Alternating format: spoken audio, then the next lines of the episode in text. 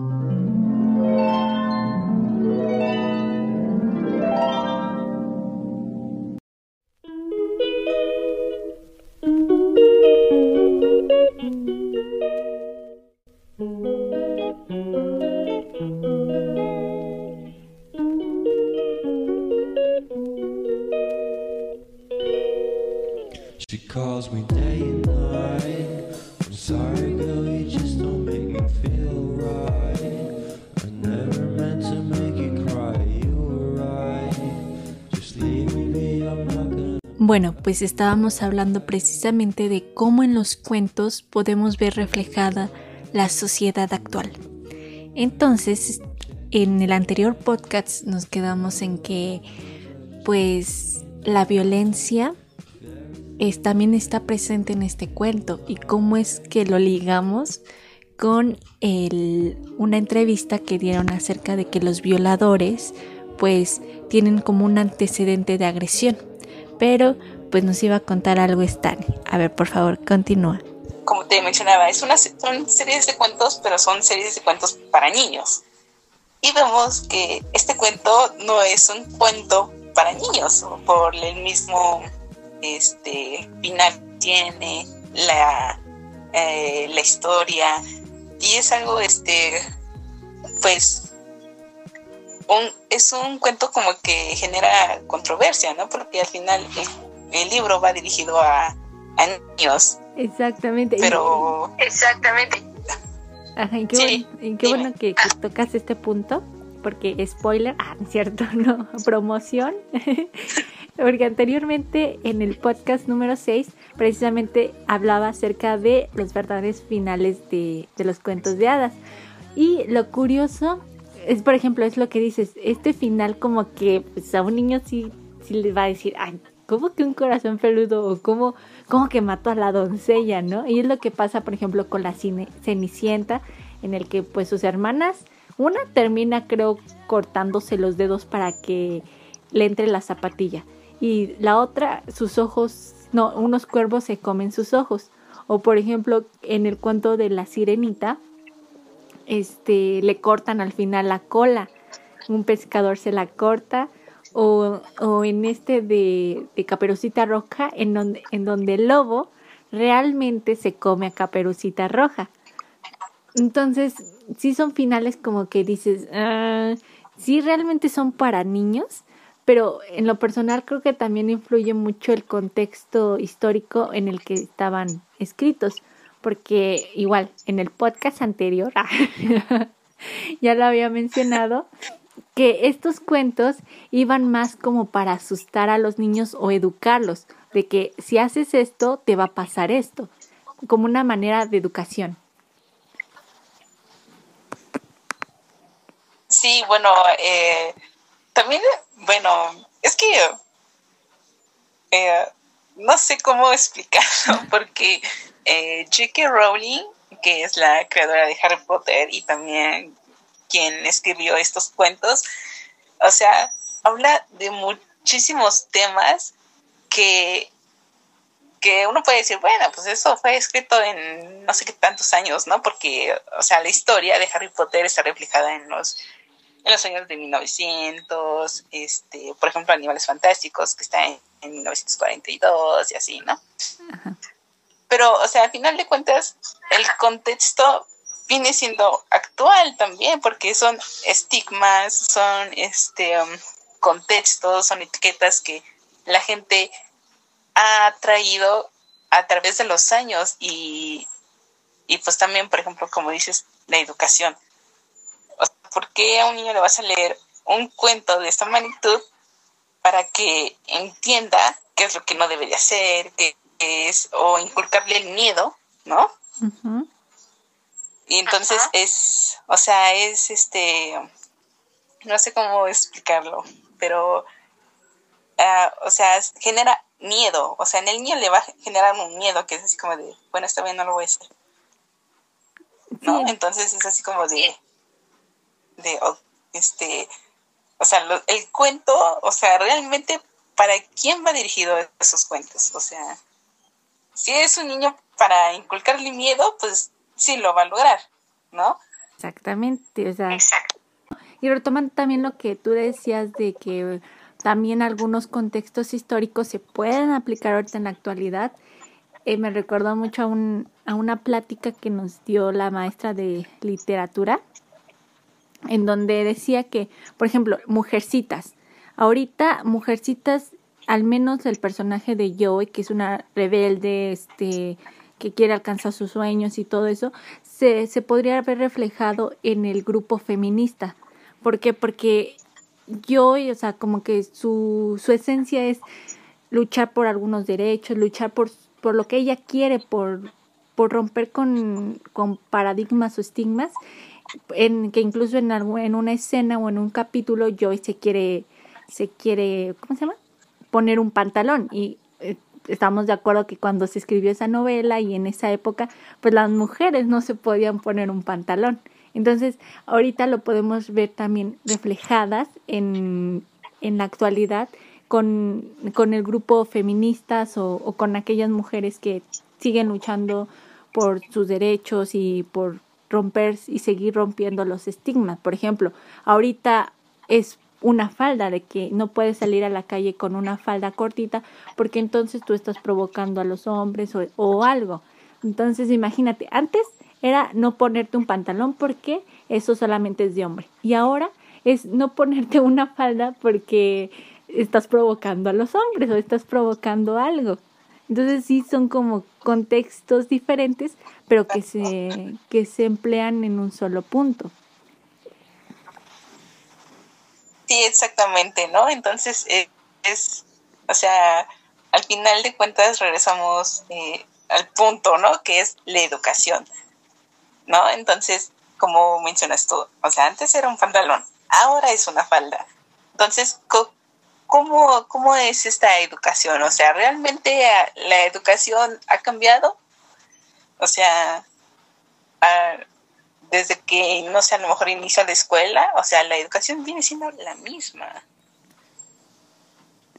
Y entonces esto es también este, lo que propone, ¿no? O sea, los cuentos, aunque sean de fantasía, pero yo creo que siempre hay que ver más allá de... Sí, de, de, de lo fantástico, ¿no? Por ejemplo, lo fantástico, como dices, también nos puede dar un mensaje, también nos puede dar una reflexión, que era lo que te comentaba de que este cuento me, me recordó mucho a los relatos de las mil y unas noches y que igual te dejan una reflexión y eso es creo que lo padre tanto del cuento, de las películas, de los libros, novelas, de, de todo aquello, de todo aquello que pueda contar una historia, ¿no? Y sí, bueno, retomando. Estoy de con eso. ok, retomando un poquito lo de Harry Potter. ¿Tú cómo es que entras a este universo? O sea, ¿qué es lo que te llama la atención de Harry Potter? Bueno, es una muy larga historia porque empezó desde muy niña. eh, la primera, recuerdo la primera película que vi de Harry Potter fue El prisionero de Azkaban y es mi película favorita y está dirigida por un director mexicano que es Alfonso Cuarón. Entonces, eh, o sea, yo ahí ingresé en el mundo de Harry Potter, pero, este, pues obviamente cuando la vi tenía como unos 9, 10 años y pues obviamente no entendía la historia, o sea, era algo que o sea, más bien la saga es este es como que estricta en esa manera de que tienes que ir viendo una por una para que le entiendas a la historia, ¿no? Entonces, este, yo empecé a ver las películas y posteriormente eh, empecé a conseguir los libros y me leí los libros y de hecho el primer libro que leí en mi vida fue Potter. Entonces, este, yo, yo agradezco esa parte de, de esta mujer, de J.K. Rowling, porque, eh, o sea, me cambió la vida, eh, me metió a un mundo muy, muy, muy mágico, ahora sí, y realmente me gusta mucho la historia, o sea, en cómo está contada, en en las adversidades o retos que tiene que enfrentar Harry en cada libro, porque eh, son distintas, ¿no? digámosle así. Sí, sí son distintas aventuras, ¿no? tú entraste al mundo de Harry Potter primero por las películas y ya después por los libros y los libros te hicieron entrar como al mundo de la literatura, ¿no? Sí, exactamente. Así fue como pasó. Ok. Entonces, digamos, o sea, tú, tú como fan de Harry Potter, fanática, porque te conozco y sé que eres una fanática súper, súper, súper fanática. en donde este, tú crees que el, las películas eh, bueno, contribuyeron a la expansión de la historia o solamente se quedaron en adaptaciones cinematográficas? No, es una adaptación cinematográfica porque eh, este pues las películas están basadas en los libros, entonces por lo que tengan que ver la película viene en el libro.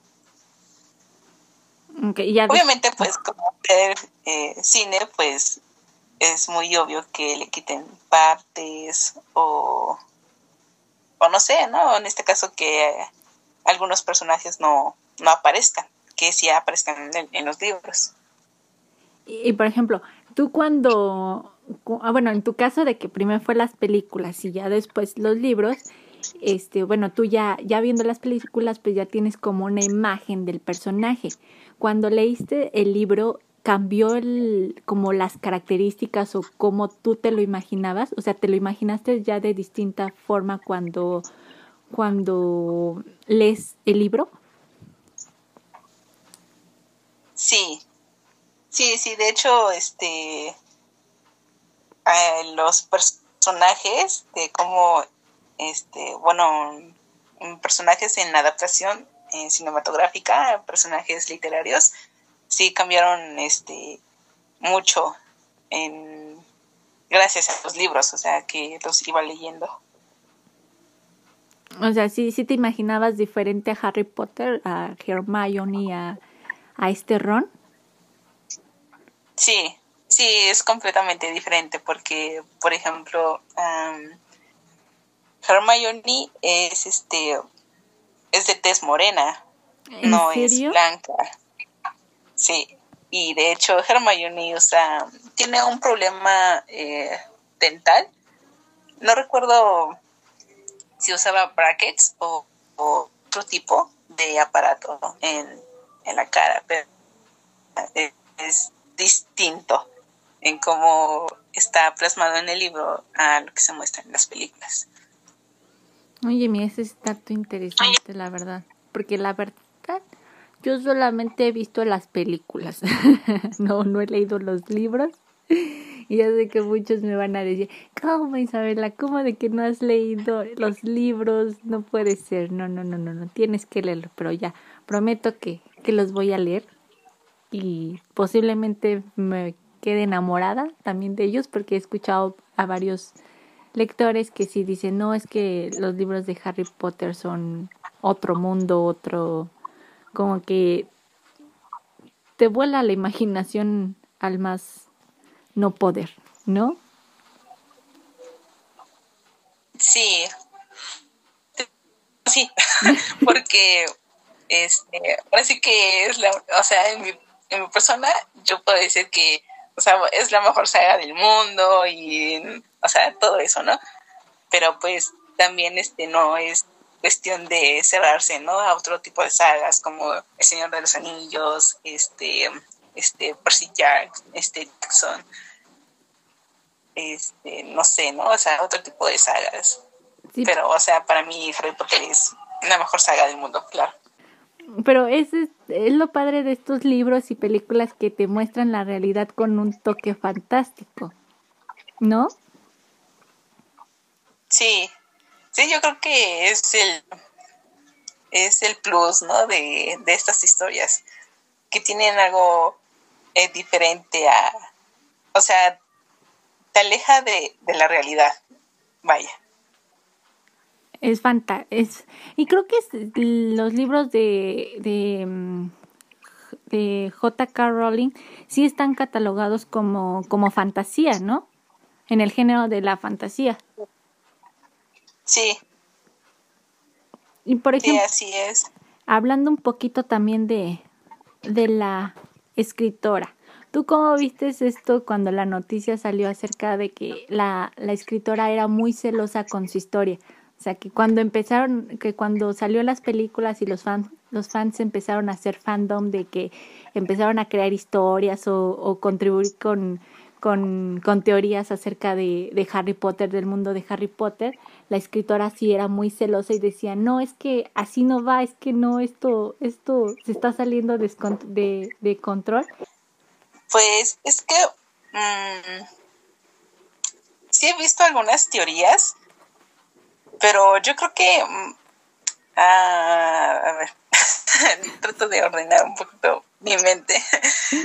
este, es que, o sea, recordemos que es el mundo de J.K. Rowling y ella, o sea, lo crea a su imagen y semejanza, ¿no? Y para, por ejemplo, hay unos eh, igual potérnicos que, que mencionan que en ciertas partes de la historia de Harry Potter eh, tienen incoherencias.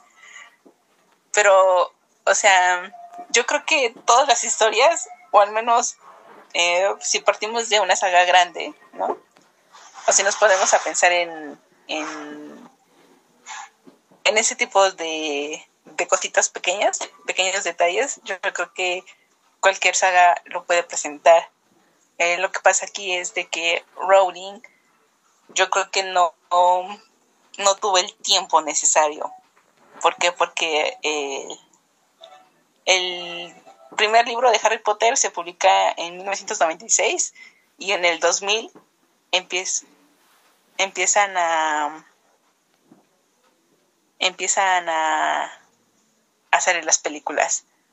Entonces, o sea, el tiempo que ella estuvo escribiendo los libros, pues también este iban sacando las películas. Entonces yo creo que, o sea, yo considero que fue la presión, quiero creer también eso. Sí, o sea, fue más la presión de que tenía también que escribir más historias, bueno, más Continúa la historia de Harry Potter, ¿no? Y creo que también esto se debe a que el mundo de Harry Potter no tuvo mayor expansión.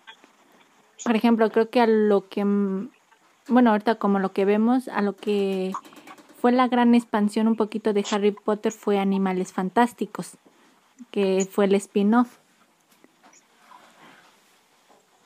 Sí, así es. De hecho, este es... Eh, ¿cómo te explico? El Animales Fantásticos viene siendo, eh, como te había comentado anteriormente, una enciclopedia o este sobre los animales que existen en el mundo de Harry Potter, ¿no? Entonces es más bien como también es una guía de cómo puedes cuidarlos, este, el, el grado del peligro que tiene cierto animal y así. estos libros, de hecho, o bueno, se hacen mención eh, en, los libros de Harry Potter, porque, por ejemplo, cuando Harry tiene sus clases de con Hagrid, entonces, pues Hagrid, o sea, este, le habla, ¿no? De cómo cuidar a los animales, qué tipo de animales es, para qué sirve y así, ¿no? Y entonces ahí sale o se menciona el libro de Animales Fantásticos y dónde encontrarlos. Entonces viene siendo como que otro libro aparte del mundo de Harry Potter, pero...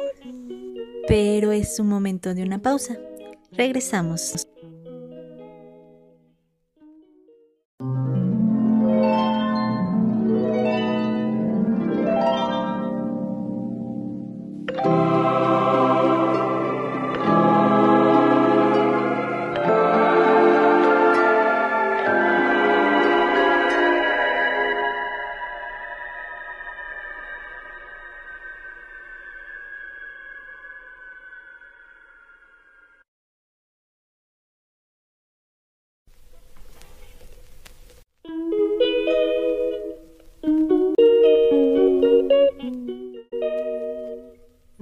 Días, tardes y noche.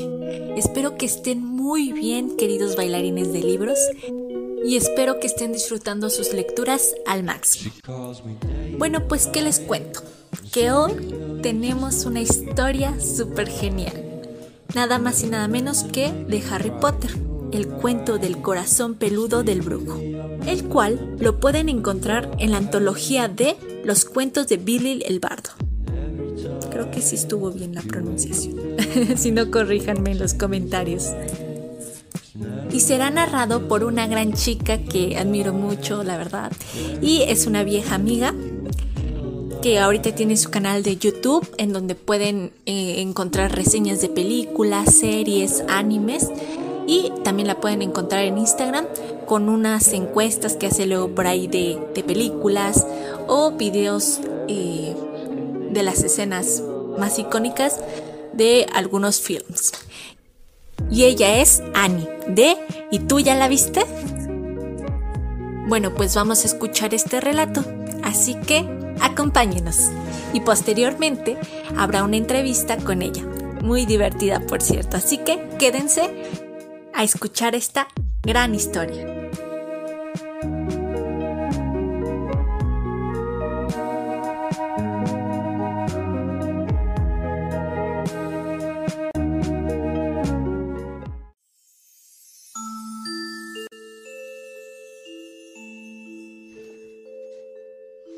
El corazón peludo del brujo. Érase una vez un joven brujo atractivo, rico y con talento que observó cómo sus amigos se comportaban como idiotas cuando se enamoraban. Retosaban como críos, se acicalaban y perdían el apetito y la dignidad. Así pues, decidió no caer nunca en esa debilidad y empleó las artes oscuras para evitarlo. La familia del brujo que ignoraba su secreto, se sonreía al verlo tan frío y distante. Todo cambiará el día que quede prendado de una doncella. Profetizaban. Pero el joven brujo no quedaba prendado de nadie. Pese a más de una doncella sentía intriga por su altivo semblante y utilizaba sus encantos más sutiles para complacerlo ninguna consiguió cautivar su corazón. El brujo se vanagloriaba de su propia indiferencia y de la sagacidad que le había producido. Transcurridos los primeros años de la juventud, los amigos del brujo empezaron a casarse y, más adelante, a tener hijos. Sus corazones deben de estar resecos como cáscaras, por culpa de los lloriqueos de esos críos. Se burlaba el brujo para sus adentros, mientras observaba las payasadas de aquellos jóvenes padres. Y, una vez más, se felicitaba por la sabia decisión que tomara en su día. A su debido tiempo, los ancianos padres del brujo fallecieron, pero éste no lloró su muerte, al contrario, se alegró de ella, porque ahora reinaría solo en el castillo. Había guardado su mayor tesoro en la mazmorra más recóndita, y así pudo entregarse a una vida de lujo y desahogo, en la que su comodidad era el único objetivo de los numerosos sirvientes que lo rodeaban. El brujo estaba seguro de que provocaba una inmensa envidia a todos cuantos contemplaban su espléndida y apacible soledad. Por eso sintió una ira y un disgusto tremendos cuando un día oyó a dos de sus lacayos hablando de su amo. El primer criado expresó la pena que sentía por él, pues pese a toda su riqueza y poder, seguía sin tener a nadie que lo amara. Pero su compañero, riendo con burla, le preguntó por qué creía que un hombre con tanto oro y dueño de tan grandioso castillo no había conseguido una esposa. Esas palabras asestaron un duro golpe al orgullo del brujo. Así pues, decidió esposarse de inmediato con una mujer que fuera superior a todas las demás.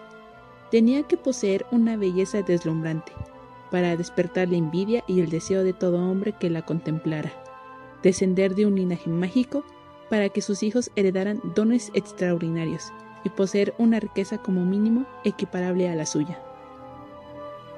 Para así continuar con su cómoda existencia pese al aumento de los gastos domésticos. El brujo podría haber tardado 50 años en encontrar a una mujer así, pero resultó que el día después de tomar la decisión de buscarla, una doncella que cumplía todos los requisitos llegó a la región para visitar a unos parientes. Era una bruja de una habilidad prodigiosa y poseía una gran fortuna en oro. Su belleza era tal que cautivaba el corazón de todos los hombres que la miraban. Es decir, de todos los hombres excepto uno. El corazón del brujo no sentía absolutamente nada. Aún así, ella era el premio que él buscaba, de modo que comenzó a cortejarla. Quienes se percataron de su cambio de actitud se asombraron y le dijeron a la doncella que había logrado aquello en lo que centenares de mujeres habían fracasado. La joven también se sentía fascinada y, al mismo tiempo, repelida por las atenciones que le dedicaba el brujo. Jamás había conocido a un hombre tan raro y distante, y percibía la frialdad que yacía bajo la ternura de sus lisonjas. Sin embargo, sus parientes opinaban que esa unión era muy conveniente, y, deseosos de fomentarla, aceptaron la invitación del brujo al gran banquete que organizó en honor de la doncella. La mesa, repleta de plata y oro, fue servida con los mejores vinos y los manjares más deliciosos. Unos trovadores tocaban laudes con cordaje de seda y cantaban canciones sobre un amor que su amo nunca había sentido. La doncella estaba sentada en un torno junto al brujo, quien en voz baja le dedicaba tiernas palabras que había escamoteado a los poetas sin tener la menor idea de su verdadero significado. La doncella escuchaba desconcertada y al final replicó, Hablas muy bien, brujo, y me encantarían tus halagos si pensara que tienes corazón. El anfitrión sonrió y le aseguró que no debía preocuparse por eso. Le pidió que la acompañara. Ambos salieron del salón donde se celebraba el banquete, y él la condujo hasta la mazmorra donde guardaba su mayor tesoro. Allí en un cofre encantado de cristal reposaba el corazón del brujo. Como llevaba mucho tiempo desconectado de los ojos, los oídos y los dedos, nunca lo había estremecido la belleza, una voz cantarina o el tacto de una piel tersa.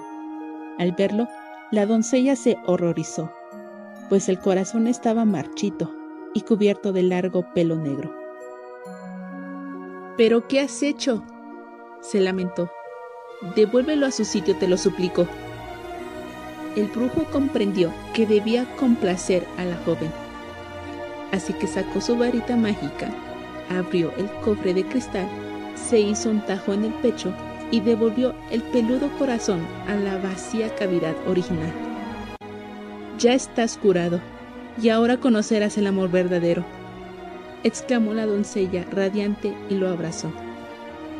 La caricia de sus suaves y blandos brazos, el susurro de su aliento y la fragancia de su espesa cabellera rubia traspasaron como lanzas el corazón recién despierto del brujo.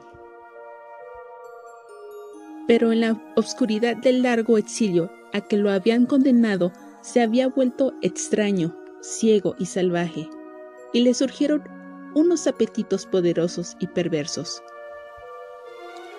Los invitados al banquete se habían percatado de la ausencia de su anfitrión y la doncella.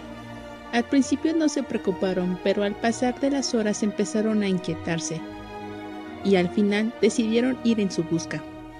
Recorrieron todo el castillo y encontraron la mazmorra donde se aguardaba una escena espantosa. La doncella yacía muerta en el suelo, con el pecho abierto, agachado a su lado estaba el brujo, desquiciado y sosteniendo en una mano un gran corazón rojo, reluciente, liso y ensangrentado. Lamía y acariciaba ese corazón mientras juraba que lo cambiaría por el suyo. En la otra mano sostenía su varita mágica, con la que intentaba extraerse el corazón marchito y peludo Pero el corazón peludo era más fuerte que el brujo y se negaba a desconectarse de sus sentidos y volver al cofre donde había pasado tanto tiempo encerrado. Ante las horrorizadas miradas de sus invitados, el brujo dejó la varita y asió una daga de plata, y tras jurar que nunca se dejaría gobernar por su corazón, se lo sacó del pecho a cuchilladas. Entonces se quedó un momento arrodillado, triunfante, con un corazón en cada mano, y a continuación se desplomó sobre el cadáver de la doncella y murió.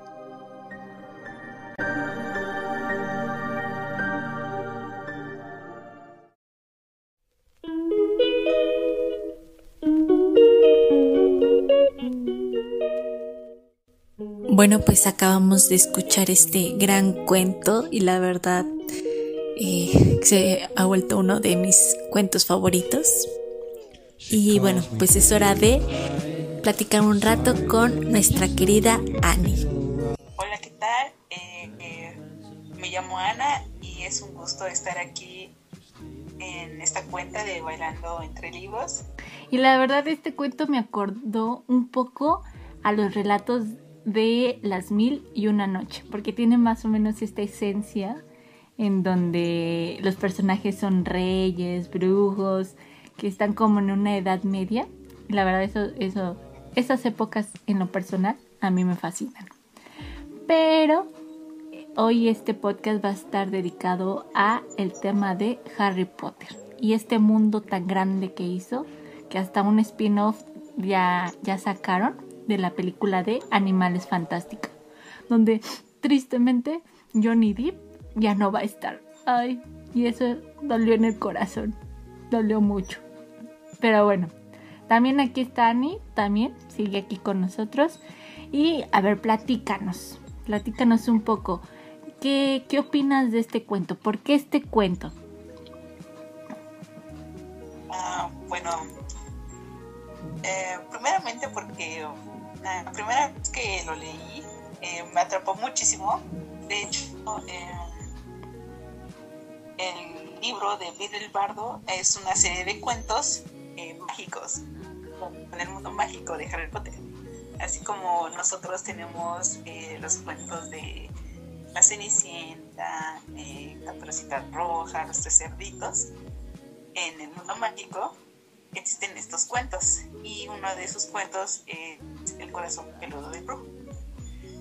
Y este cuento me atrapó muchísimo la primera vez que lo leí porque, pues, primeramente, pues habla de la muerte, eh, lo que ah, nos cuenta de una historia de, de amor, ¿no? Es algo que me atrapó muchísimo y de hecho es uno de mis cuentos favoritos.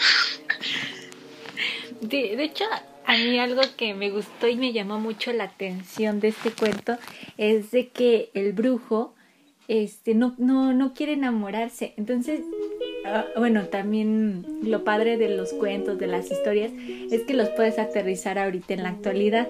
Y al menos muchas personas sí tienen como que ese miedo o esa o esa incertidumbre de no quererse enamorarse. O no sé si te ha pasado. Sí, bueno, yo creo que en algún momento de nuestras vidas eh, llegamos a ese punto, ¿no? De no querer enamorarnos por el miedo, ¿no? De que de sentir el, el amor, vaya. Y es, y bueno, al, en la historia de, del brujo, o sea, también es como que, ¿cómo decirlo? Es muy...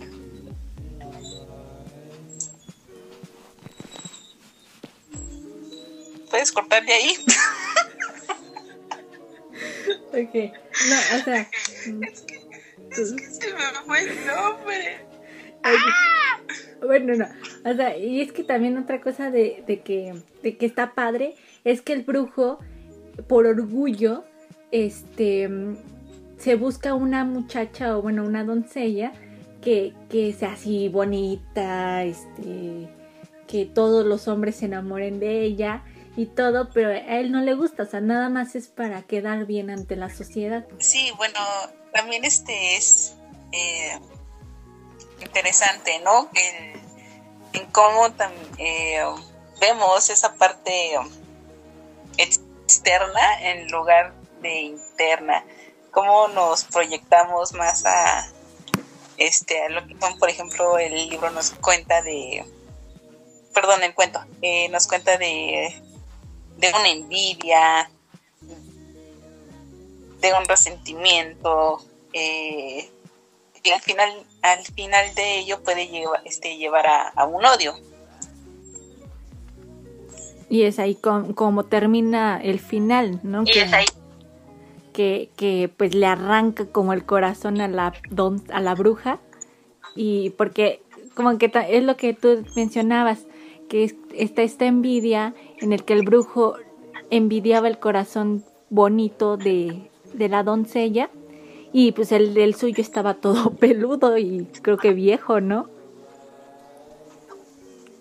Este, sí, bueno, de hecho, eh, um, en las últimas páginas se describe que debido a, la falta de cariño, eh, de afecto, el, o sea, el corazón, eh, bueno, aquí nos, nos habla de algo más tétrico, ¿no? O sea, como el corazón le sale pelo, eh, vuelve a una zona más primitiva, ¿no? Que es este salvaje y es por eso que cuando el el brujo eh, al querer ingresar nuevamente al corazón, pues el corazón no, no va a responder de, la forma este pues correcta, porque ah, tras carecer todo, todas estas emociones, pues lo que hace es volverse salvaje porque es un instinto que nosotros tenemos como seres humanos, o sea, un instinto, salvaje que a través de los años pues se ha, pues, se ha, perdido, pero también, bueno, yo también lo relaciono más con, con lo de la violencia, ¿no? Es este, o sea, el, el, humano es, es violento. Sí, por ejemplo, ahorita que por ejemplo, mencionas esto de de que las relaciones con la violencia, ahorita me acordé de que decían que un, algunos, no creo que fue una entrevista, no me acuerdo muy bien si fue documental o, entrevista, en donde este entrevistaban a unos reclusos que habían sido violadores o que, que este mm, que habían sido y no, perdón, y confesaban o habían dicho que ellos también habían violado porque antes ellos tenían como una ¿cómo te explico? como una mm, como un antecedente en los que ellos también tuvieron una agresión sexual. Entonces, por ejemplo, ellos como que reprimen todo ese dolor que tienen haciendo lo mismo. Entonces, ahorita, por ejemplo, con lo que comentaste de la violencia, del dolor, me recordó esa parte. Sí, efectivamente, este, eh, así es, es correcto lo que, lo que mencionas y bueno, pues en, en este cuento pues podemos aprender muchísimo, ¿no? Porque hay algo muy interesante también en, en este libro de Vida del Bardo. Vamos a una pequeña pausa y los invitamos a seguir escuchando su podcast Cuéntame que te cuento. She calls me